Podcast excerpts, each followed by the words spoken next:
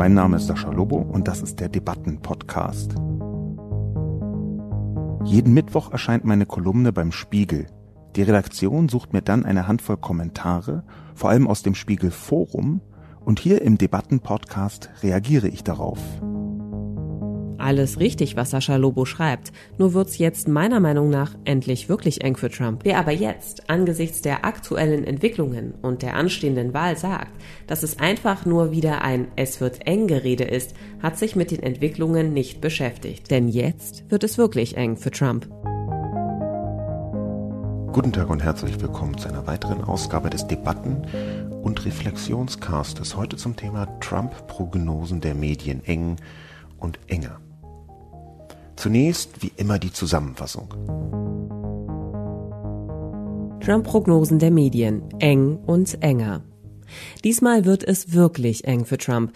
Doch es war, wenn man deutschen Massenmedien glauben möchte, für Trump schon eng, bevor er überhaupt gewählt wurde.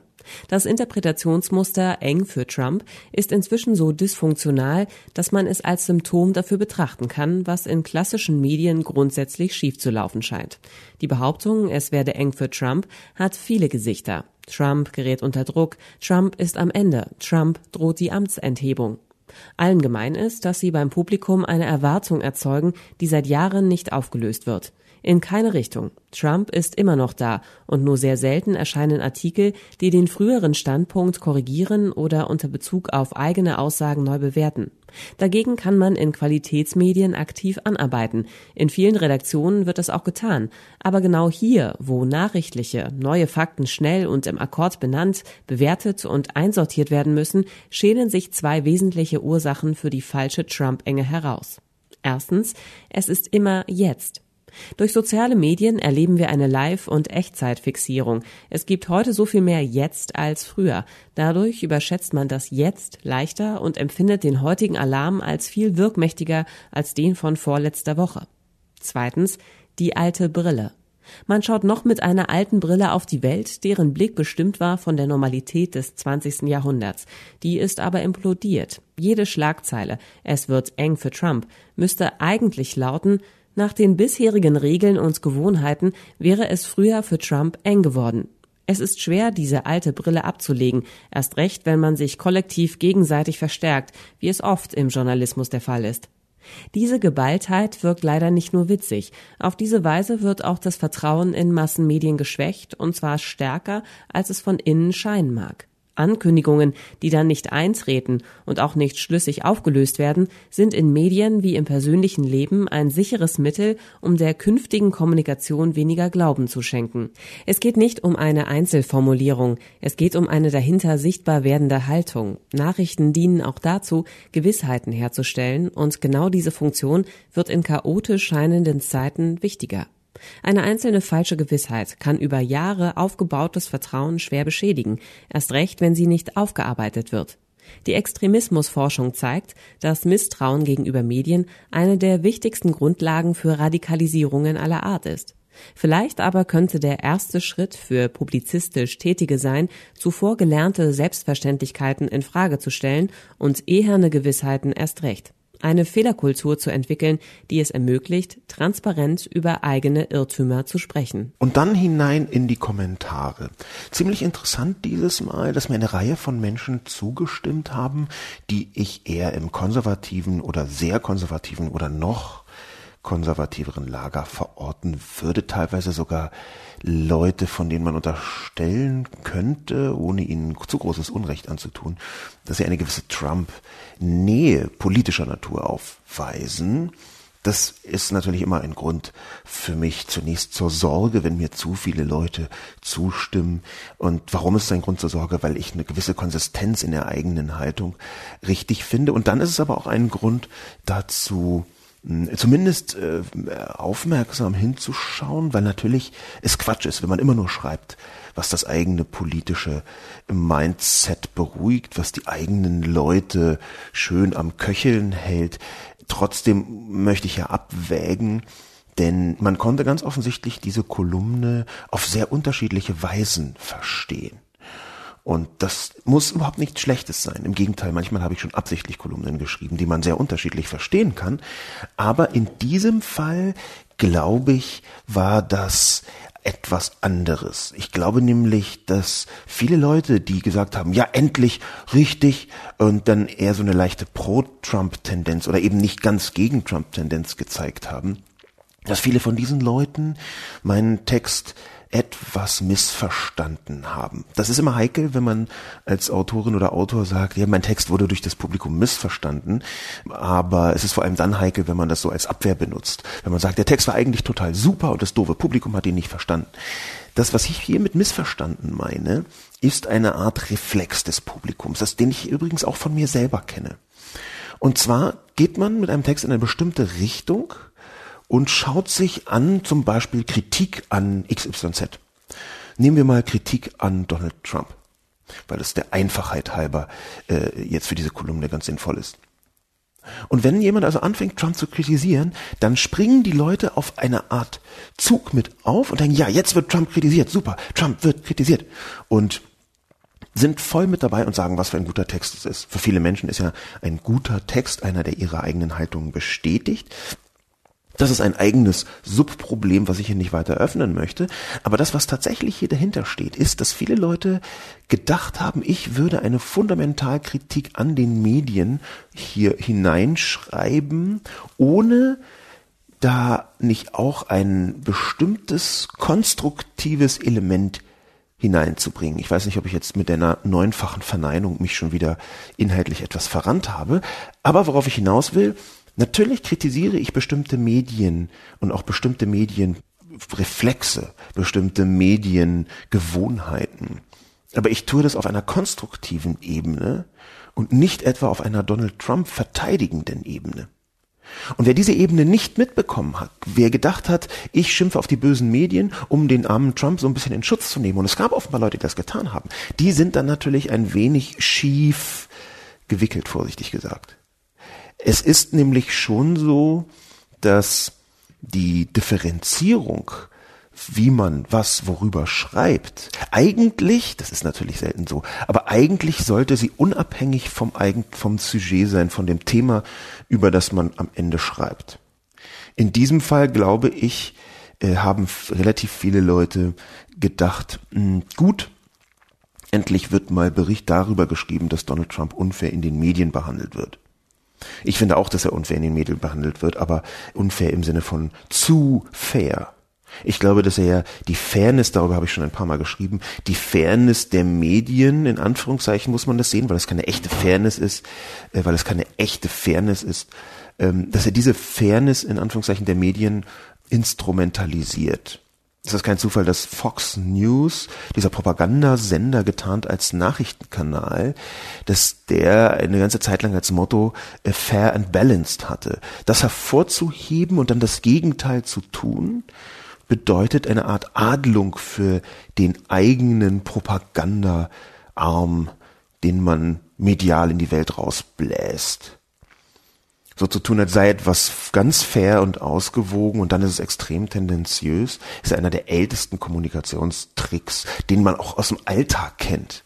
Ja, zum Beispiel, wenn man in, in normalen Gesprächen anfängt zu sagen, ja, ich möchte hier ja jetzt nicht neidisch sein, aber dann ist man fast 100% sich sicher, dass da ein Neidkomplex dahinter steht.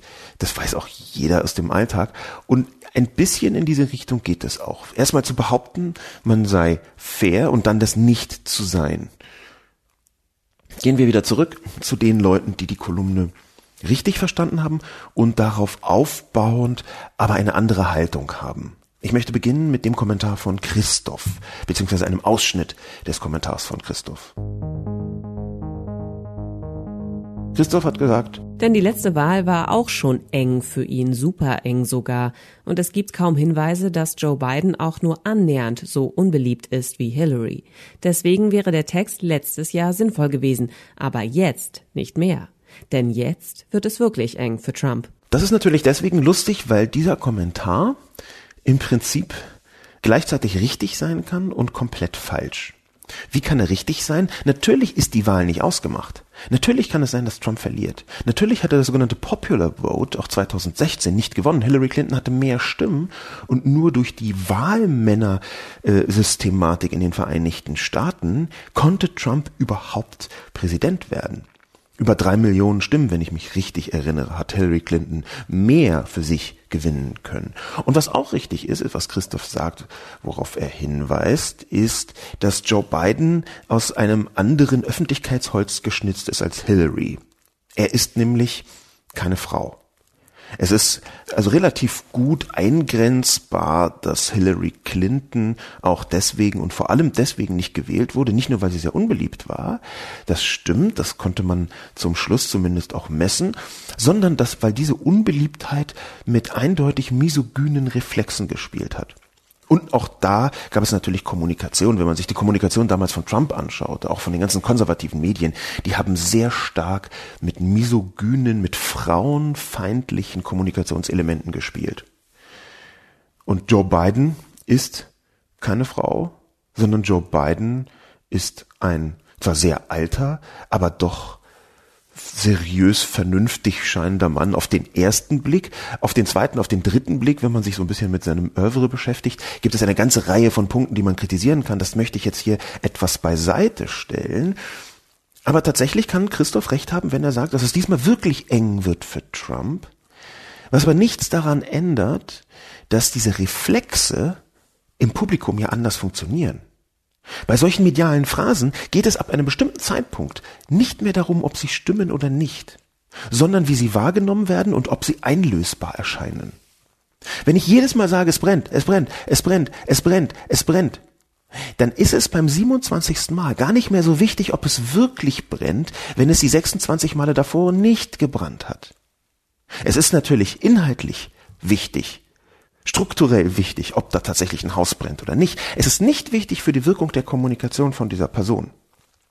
Und wir reden hier ja von Wirkung von Kommunikation. Deswegen, weil es im weiteren Sinn um Medien und im äh, engeren Sinn um Medien- und Gesellschaftskritik geht. Ein bisschen kritisiere ich ja auch das Publikum selbst, zumindest so unterschwellig, so subkultan, weil so etwas wie eine Fehlerkultur, die ich fordere, die kann sich nur mit einem etwas offeneren Publikum entwickeln. Journalismus insgesamt, aber eben auch alles, was Multiplikatoren angeht, soziale Medien, auch diejenigen, die in den sozialen Medien etwas größere Followerschaften haben, die haben eine viel engere Symbiose mit ihrem Publikum, als das, sagen wir mal, im 20. Jahrhundert der Fall war. Das heißt ja schon soziale Medien und Massenmedien, da ist der Rückkanal praktisch egal gewesen. Da hat man mal einen Leserbrief bekommen oder irgendjemand hat beim Intendanten angerufen oder so.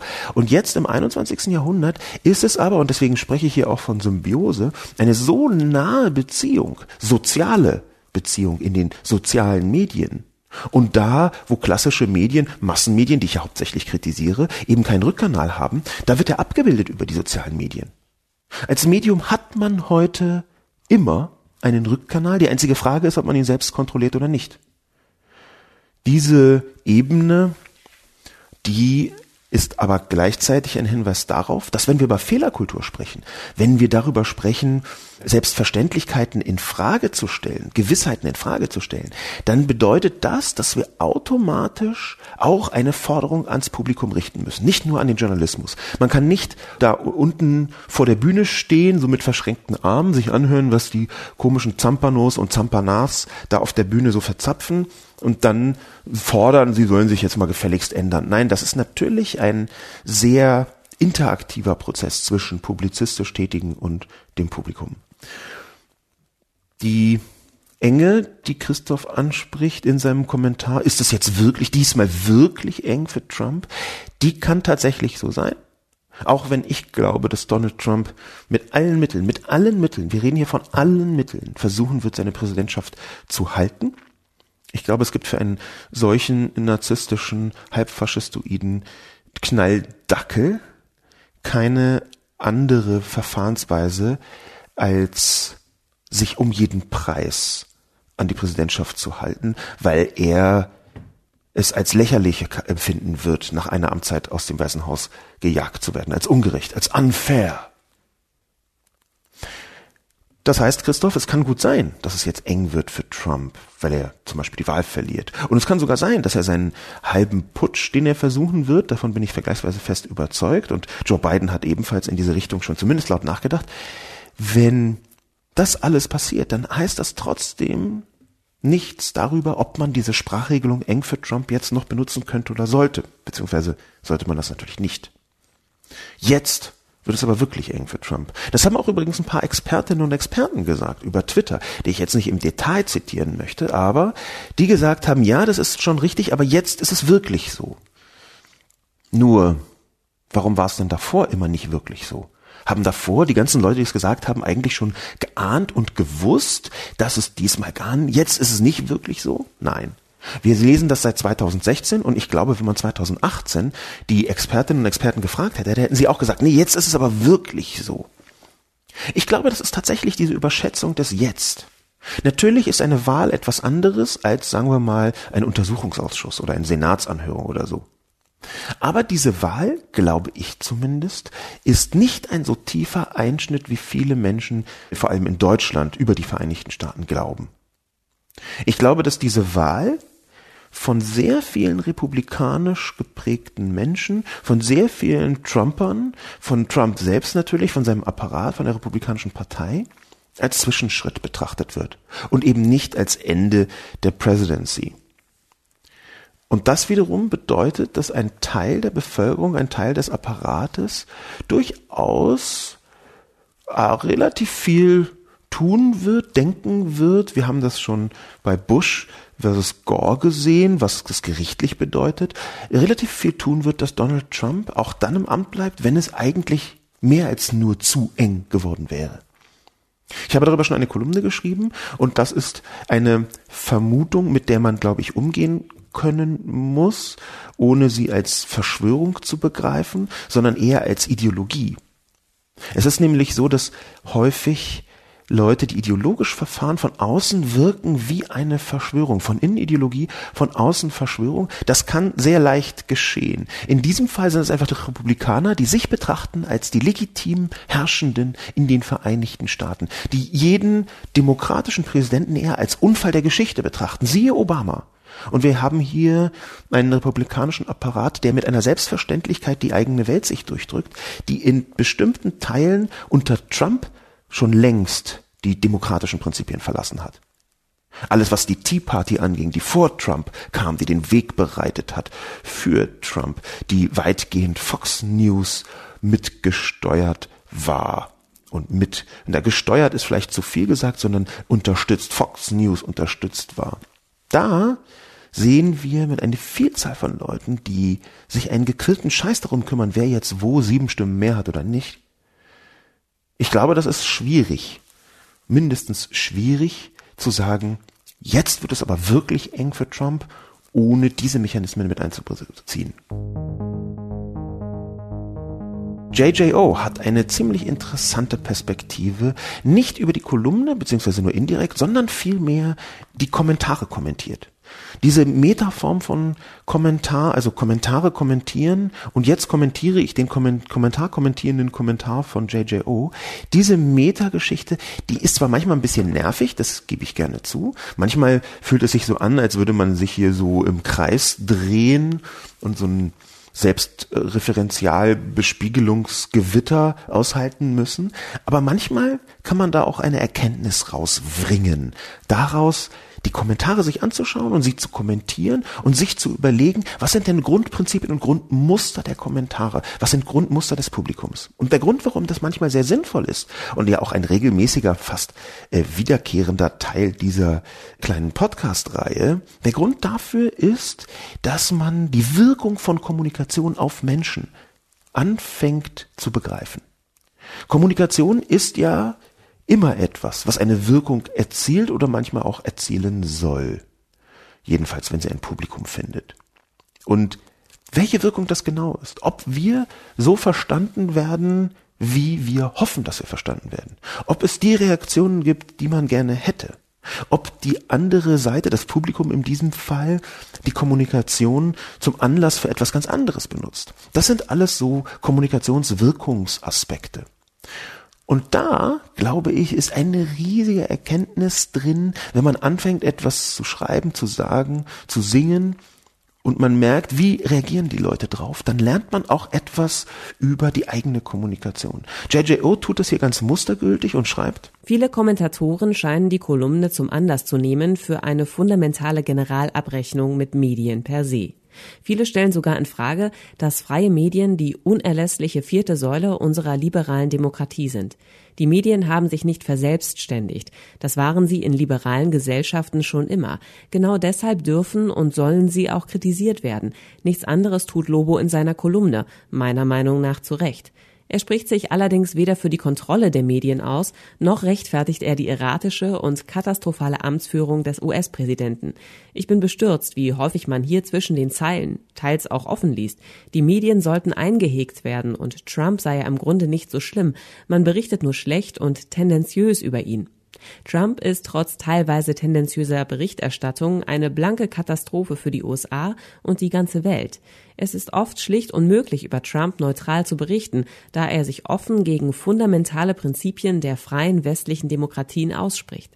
Ich teile allerdings die Meinung, dass die Berichterstattung keineswegs nur in Deutschland sich zu sehr auf die inzwischen jedem bekannten schlimmen Wesenszüge des Donald Trump fokussiert.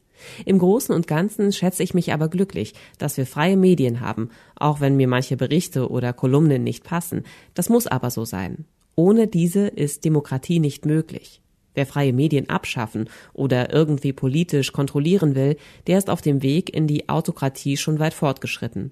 Putin, Erdogan und Orban sind gute Beispiele. JJO hat natürlich recht. Ich hatte vorher so ein bisschen angedeutet, dass es manche Leute gab, die gar pro Trump waren in den Kommentatoren. Es gab eine ganze Menge von Leuten, die ganz eindeutig ihre fundamental autoritären Reflexe haben in ihre Kommentare einfließen lassen. Und das ist natürlich etwas, was man zurückweisen muss. Wo man sofort sagen muss, nein, so geht das nicht.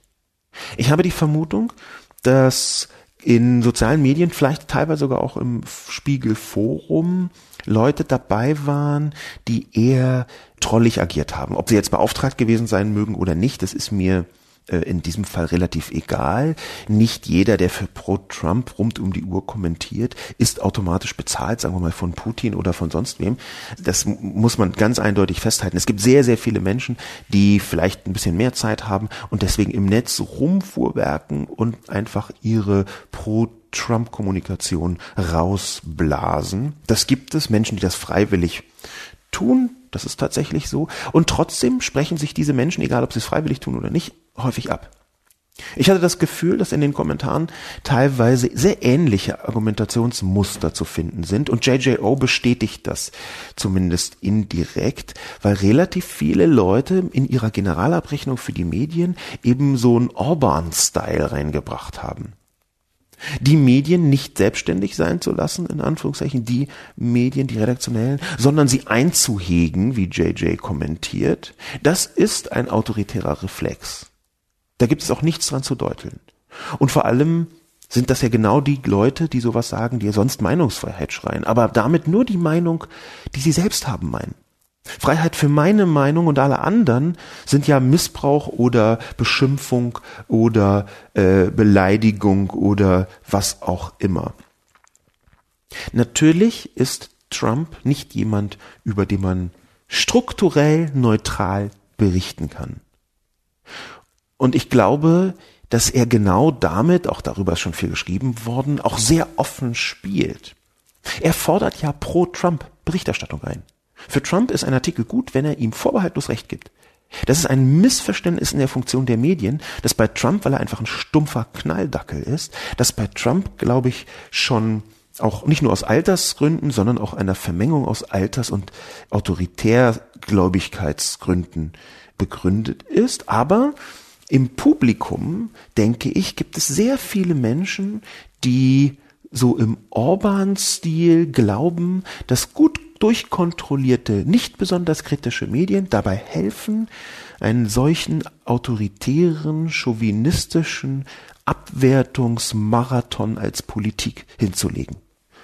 Es gibt eine Begrifflichkeit Kollektivnarzissmus, nämlich verliebt zu sein in die, die einem selbst ähnlich sind.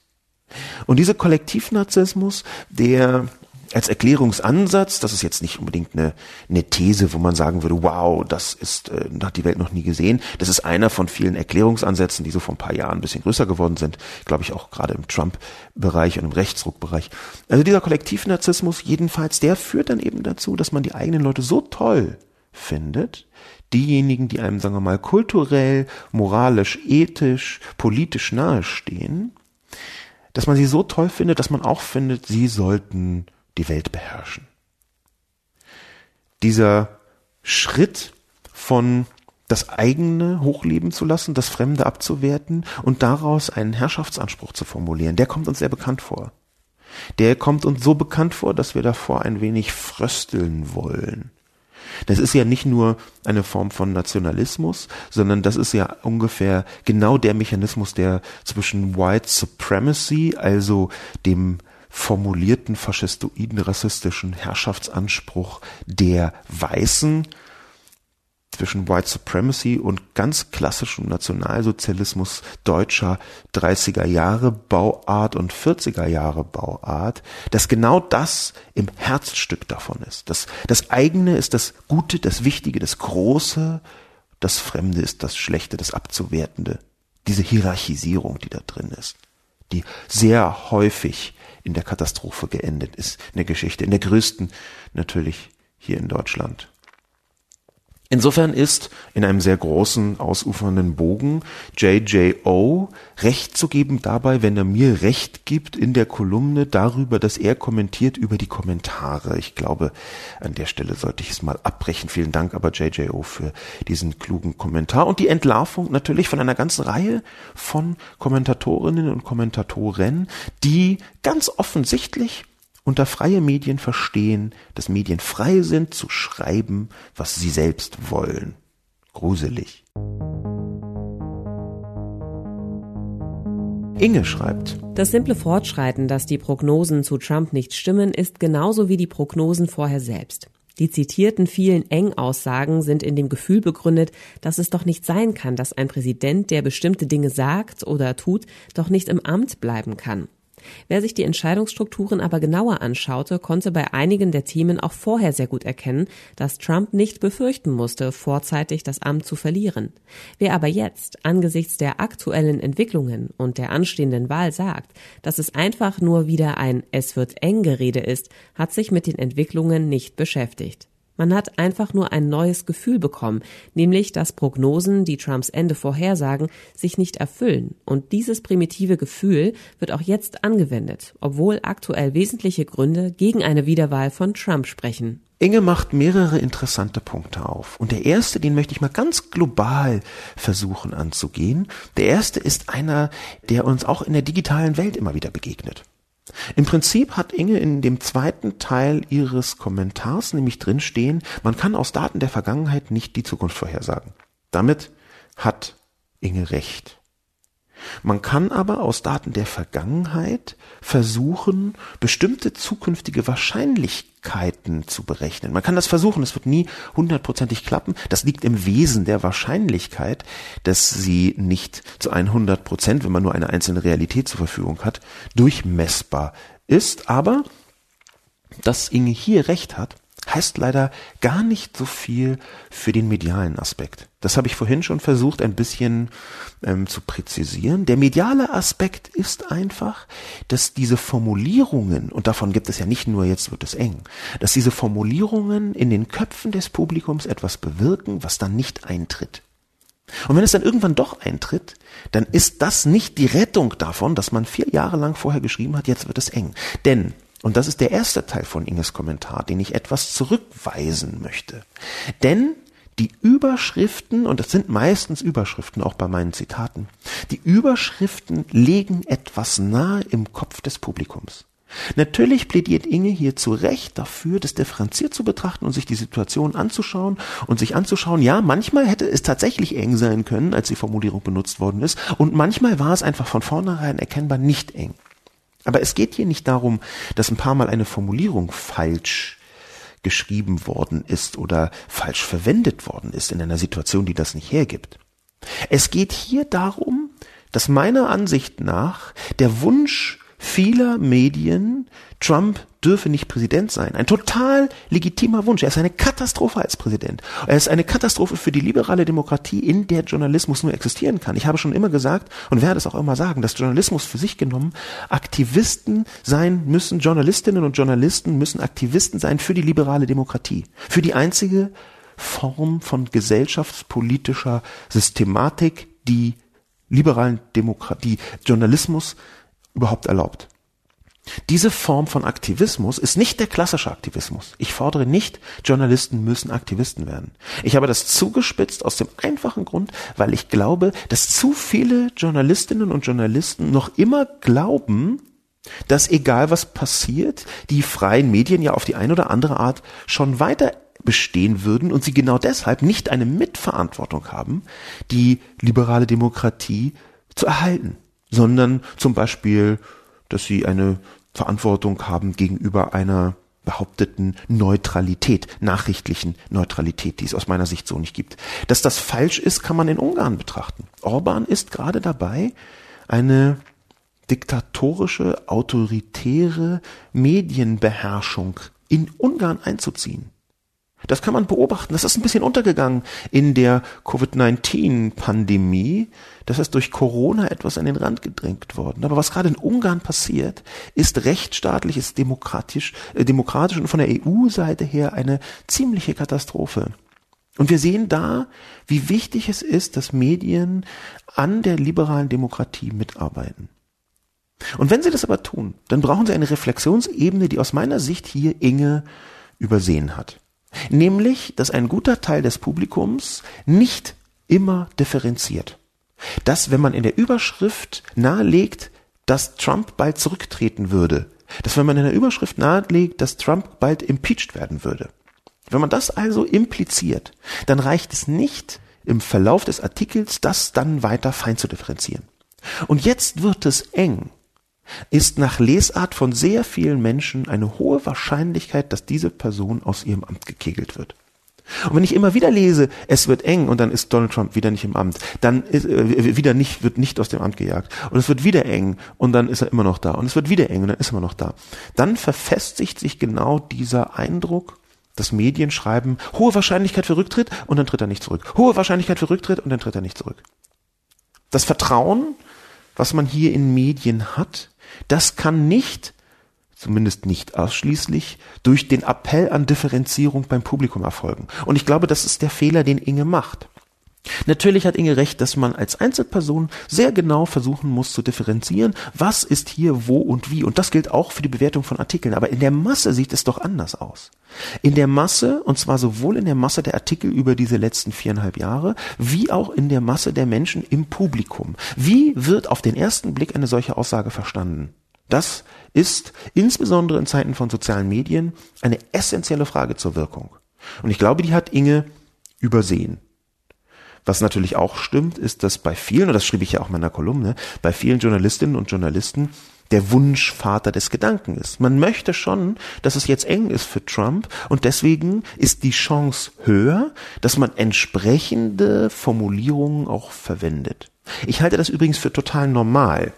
Ich würde auf keinen Fall sagen, dass hier grundsätzlich in Deutschland die Berichterstattung in den Qualitätsmedien so ist, wie Journalisten sich das wünschen. Der Anspruch an Journalismus, der ist schon relativ weitgehend erfüllt. Relativ weitgehend, weil natürlich immer Luft ist und bleiben muss für Medienkritik, so wie ich sie unternommen habe. Aber diese Unterstellung, dass Journalistinnen und Journalisten nur schreiben, was sie gerne wünschen, Wunschwelt, was so von rechts ganz oft kommt, die ist Unfug. Das heißt aber nicht, dass nicht in einzelnen Situationen in bestimmten Verarbeitungsmomenten von Nachrichten diese eigenen Wünsche, diese eigenen Zielvorstellungen, diese eigenen gesellschaftlichen Perspektiven nicht auch eine Rolle spielen. Natürlich tun sie das. Schon bei der Bewertung von dem, was ist wichtig oder was ist nicht wichtig. Die geforderte Neutralität gibt es in dieser Form so nicht. Es gibt Objektivitäten und Neutralitäten, die, wenn man sie richtig definiert, man versuchen kann, als eine Art Leitstern zu betrachten. Aber genau wie ein Leitstern kann man sie nie erreichen. Das ist ja genau dieses Ding. Ein Leitstern führt dich so in eine Richtung und dann kannst du mal ein bisschen nach links und ein bisschen nach rechts, aber du kannst ihn nie erreichen. Wenn wir hier dauernd Neutralität fordern und Objektivität, dann ist das etwas, auf das man hinarbeiten kann, was man als Maßgabe benutzen kann, was man aber nicht prinzipiell erreichen kann. Und deswegen ist es besser aus meiner Sicht, wenn man sich eingesteht, ja, die Form von Neutralität und Objektivität, die hier gemeint ist, die gibt es so nicht. Wir müssen andere Prinzipien versuchen anzuwenden, die wir auch transparenter und offener im 21. Jahrhundert durch die Netzkultur, die den Journalismus sehr stark prägt, mit abgebildet bekommen. Transparenz ist da ein ganz wesentlicher Punkt, natürlich.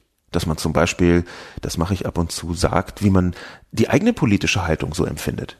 Dass man, wenn man über Politik schreibt, natürlich auch sagt, hm, ich bin zum Beispiel in dieser oder jener Partei. Oder dass, wenn man versucht, sich einem Thema wie Trump zu nähern, auch sehr deutlich macht, was man selber von dem Typen hält. Es ist eine andere Form von Journalismus und es gibt nachrichtlichen Journalismus und eher so Meinungsjournalismus. Im Meinungsjournalismus ist das auch nochmal anders, aber trotzdem glaube ich, dass die nachrichtlichen Aspekte anders aufgestellt werden könnten, was Transparenz angeht. Davon bin ich überzeugt. Tabasco 75 kommentiert noch einmal in die Richtung, in die auch schon einige andere kommentiert haben, aber mit einer anderen Nuance. Ich finde, dass dieser Artikel ein interessantes Timing hat. Alles richtig, was Sascha Lobo schreibt, nur wird's jetzt meiner Meinung nach endlich wirklich eng für Trump. Zwei Gruppen braucht er für die Wahl. Die Fans sowie die Trump ist zwar ein würdeloser Depp, aber Hauptsache die Wirtschaft rennt Fraktion. Und die sind ihm gerade voll am Wegbrechen. Das wird eng.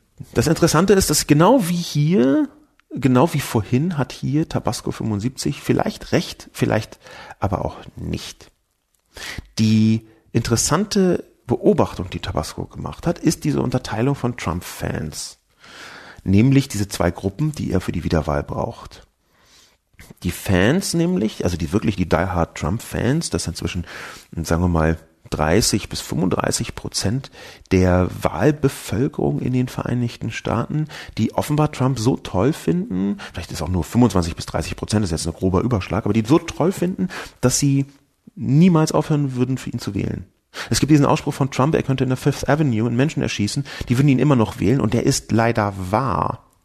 Sogar in den schlimmsten und tiefsten Situationen, wo Trump den allerkrassesten Bockmist gemacht hat, der auch so offensichtlich und so obvious war, sogar da haben sich nicht alle von ihm abgewendet, sondern sogar da ist der bei einem Drittel der Menschen immer noch sehr hoch in der Gunst gewesen. Ja, die fanden wir toll. Die Republikanische Partei hat teilweise über 90 Prozent Unterstützung für Trump. Also diejenigen, die republikanisch geprägt sind. Was stimmt aber bei Tabasco 75? Ist, naja, das, das mit den Fans stimmt auch, aber das, was, was äh, essentiell ist, was Tabasco 75 sagt, ist diese Verachtung von Trump, aber immerhin ist die Wirtschaft am Brummen.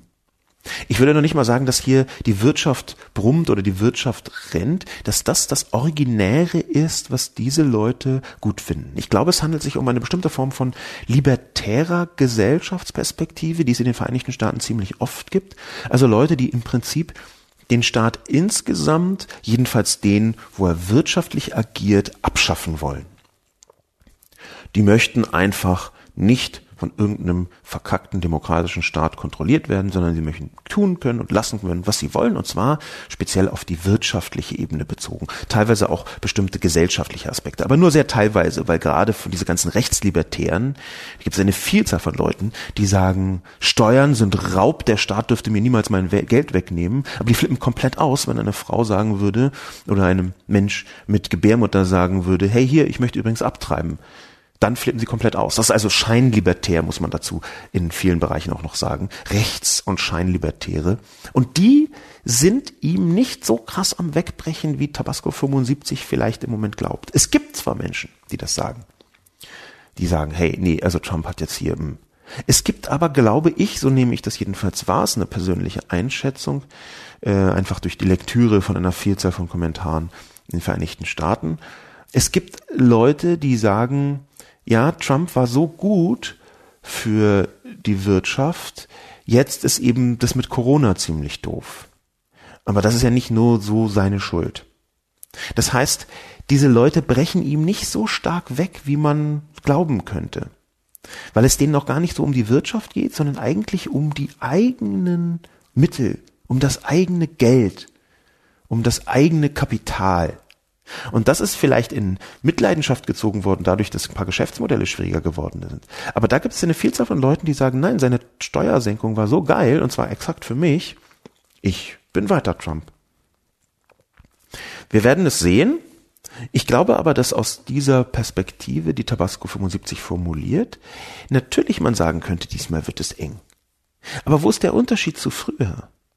Der Unterschied früher ist deswegen nicht da, weil es auch früher schon häufiger Punkte gab, wo man sagt, na, das, wenn geschrieben worden wird, jetzt wird es eng, dann waren das immer Gründe mit Hand und Fuß oder fast immer.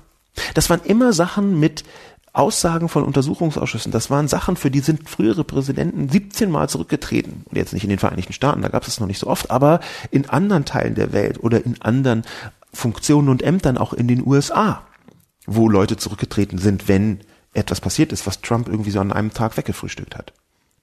Ich glaube, dass es hier wichtig ist, darauf zu schauen, nicht nur, ist es jetzt wirklich eng für Trump oder nicht, sondern auf diese medialen Mechanismen. Es ist ja eine Kritik an bestimmten medialen Mechanismen, die ich hier versuche zu formulieren.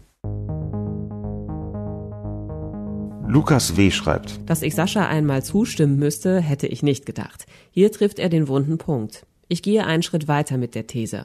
Die Medien verantworten es, wenn die Menschen durch eine ständige Berieselung von Meldungen aller Was hat er denn heute schon wieder angestellt? abstumpfen und die schwerwiegenden Verfehlungen des Präsidenten nicht mehr wahrnehmen. Das ist natürlich schön, dass Lukas W. mir zustimmt in diesem Fall, ähm, obwohl er ganz offensichtlich eine andere Haltung hat. Das finde ich erstmal sehr gut und richtig.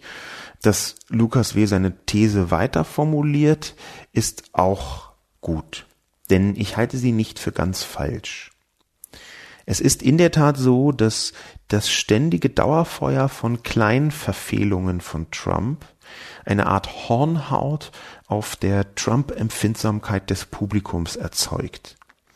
Es ist in der Tat gar nicht mehr so leicht festzustellen, was waren denn so die größten Verfehlungen des US-Präsidenten. Die meisten Leute, die diesen Podcast hören, können jetzt ein, eine Art Gedankenexperiment machen. Und zwar die Beantwortung genau dieser Frage. Trump ist jetzt dreieinhalb Jahre am Drücker als Präsident oder President-elect. Im November 2016 ist er gewählt worden. Was waren in diesen letzten dreieinhalb Jahren die krassesten und schlimmsten Aktionen von Donald Trump als Politiker? Was waren die fünf schlimmsten Aktionen? Einfach darüber nachdenken, einfach kurz nachsinieren und im Kopf eine Top 5 formulieren. Wir haben uns doch im Prinzip wöchentlich, wenn nicht häufiger, aufgeregt über etwas Katastrophales, was Trump getan hat. Können wir irgendetwas davon noch aus unserem Gedächtnis rausholen? Frage ich ans Publikum. Dieses kleine Gedankenexperiment hat bei mir eine einigermaßen erschütternde Wirkung gehabt. Ich habe es nämlich schon im letzten und im vorletzten Jahr immer mal wieder getan, einfach als Training. Und zwar als Training unter anderem, wenn ich zum Beispiel in Interviews gefragt werde. Als Training dafür, was genau behalte ich eigentlich von diesen schlimmen Verfehlungen? Und es ist mein Beruf, darüber zu schreiben. Das heißt, ich habe naturgemäß noch eine höhere Affinität dazu, mich damit länger zu beschäftigen. Und dadurch habe ich eine höhere Chance, das zu behalten, was Donald Trump alles so für Katastrophen hingelegt hat. Das Ernüchternde war, als ich das gemacht habe, es ist sehr häufig so passiert, dass ich auf so drei, vier, fünf Sachen gekommen bin, und die waren alle klein, aber spektakulär. Die waren nicht groß und schlimm. Die waren klein und spektakulär. Hier hat also sogar bis in mein Gehirn hinein Donald Trumps Kommunikationsstrategie die von ihm beabsichtigte Wirkung erzielen können. Nämlich, und das ist genau der Kern von Lukas W. These, nämlich, dass die Vielzahl der Verfehlungen irgendwann so groß sind, so groß ist, dass man nicht mehr genau nach Relevanz sortieren kann. Das Gehirn, wenn es ständig behagelt und berieselt wird mit, er hat das getan, er hat das getan, jetzt hat er das getan, er hat das getan, das Gehirn kann sich irgendwann diese einzelnen Punkte nicht mehr so leicht merken, nicht mehr so simpel einsortieren in ein, sagen wir mal, Gedankengebäude, in ein Schlimmheitsgebäude. Die Prioritätenliste ist dann nur noch nach Reflexen vorhanden. So war es jedenfalls bei mir. Und ich befürchte, wenn die äh, Zuhörerinnen und Zuhörer dieses Gedankenexperiment gerade bei sich gemacht haben, dann wird das ziemlich ähnlich enden. Man erinnert sich an die großen, spektakulären, vermeintlich großen, in Wahrheit aber relativ kleinen und trotzdem spektakulären Dinge. Man erinnert sich nicht so sehr an die tatsächlich politischen Schlimmheiten. Und dann gibt es natürlich diese Mittelfälle, Zweifelsfälle.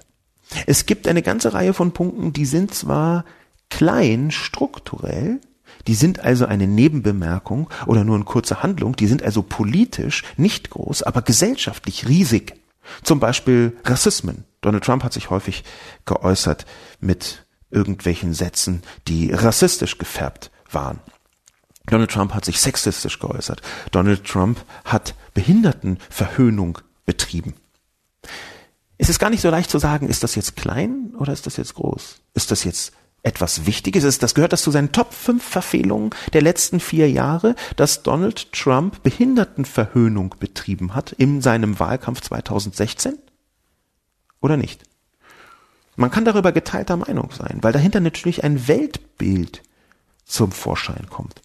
Und gleichzeitig sehen wir aber auch, dass Lukas W. recht hat, denn Donald Trump kann ja jeden Tag irgendwas Rassistisches oder Behindertenfeindliches sagen. Und es ist jeden Tag aufs Neue schlimm. Und ich glaube auch, dass man es jeden Tag aufs Neue berichten muss. Und trotzdem gibt es, wenn zum Beispiel ein Richter am Supreme Court auf Lebenszeit ernannt regelrecht gestohlen wird, wenn dazu gelogen wird, wenn eine völlig ungeeignete Person dort eingesetzt wird, einfach weil sie ganz offensichtlich verspricht, immer loyal gegenüber Trump zu sein. Wenn also das passiert, was etwas politisch katastrophal Schlimmes ist, dann hat das eine andere Ebene, ein anderes Niveau.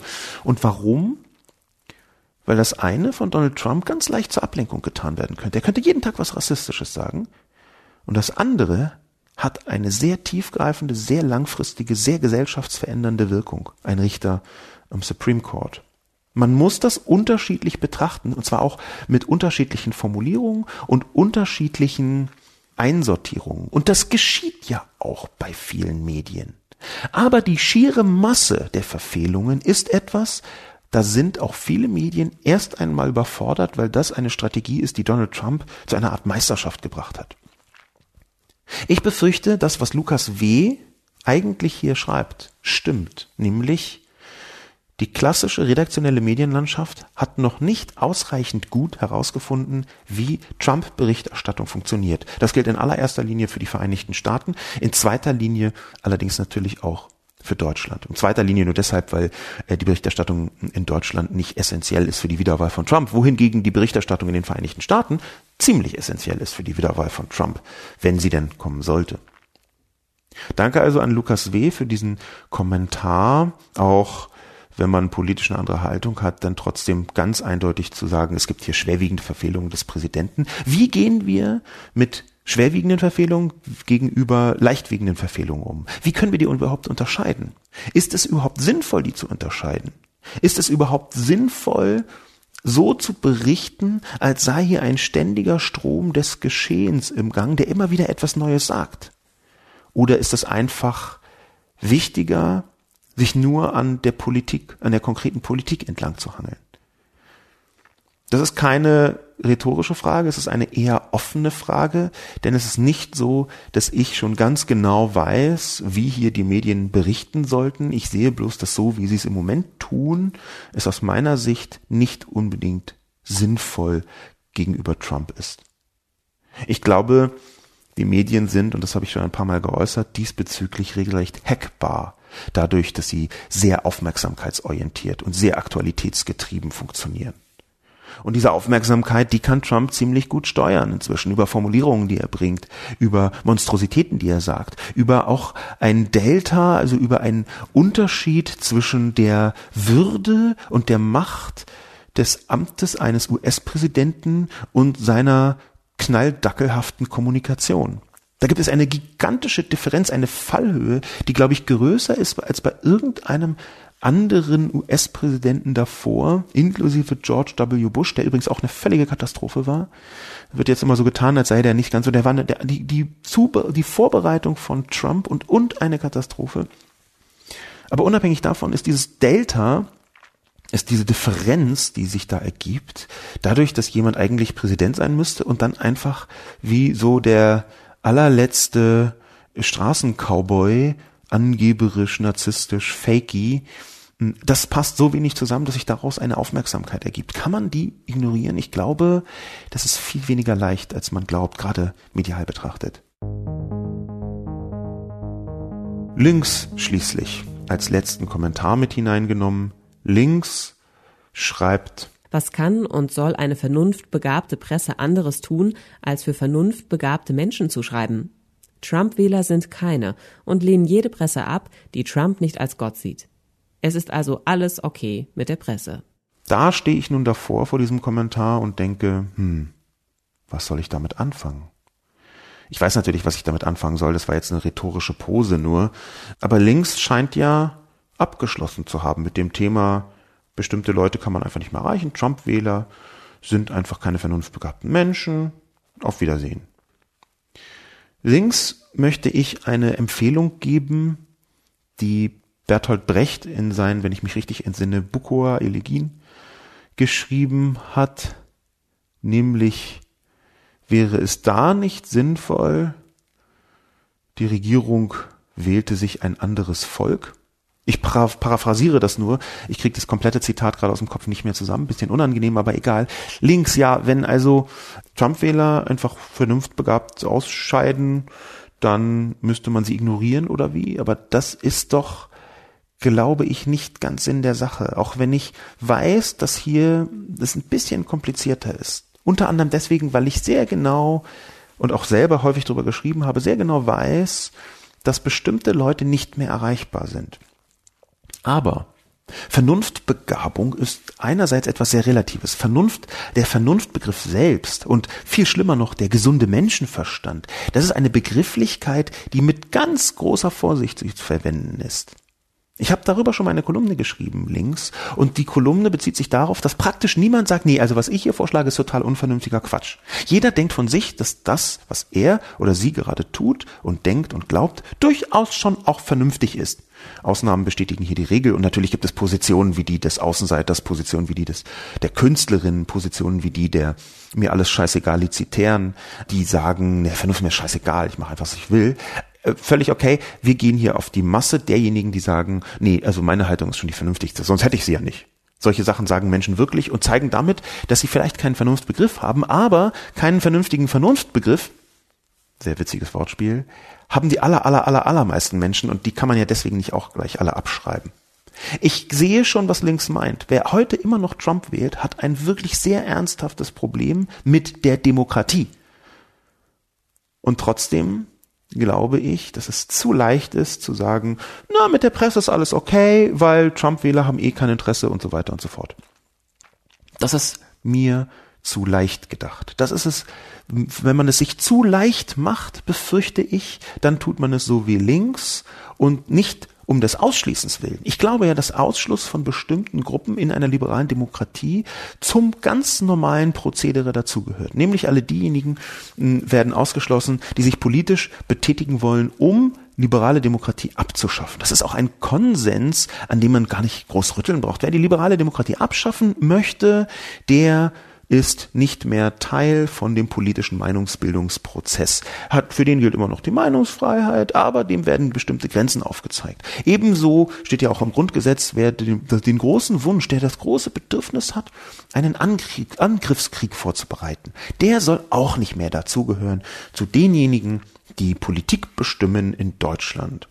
Das heißt nicht, diese Leute vom Diskurs komplett auszuschließen, die können weiter plappern, wenn sie in den Rahmensetzungen der liberalen Demokratie das tun und der Meinungsfreiheit das tun, aber sie werden bis zu einem bestimmten Punkt tatsächlich ausgeschlossen. Aber diese Form von Ausschließen links bezieht sich auf einen Teil derjenigen, die sehr eindeutig messbar außerhalb der liberalen Demokratie sind.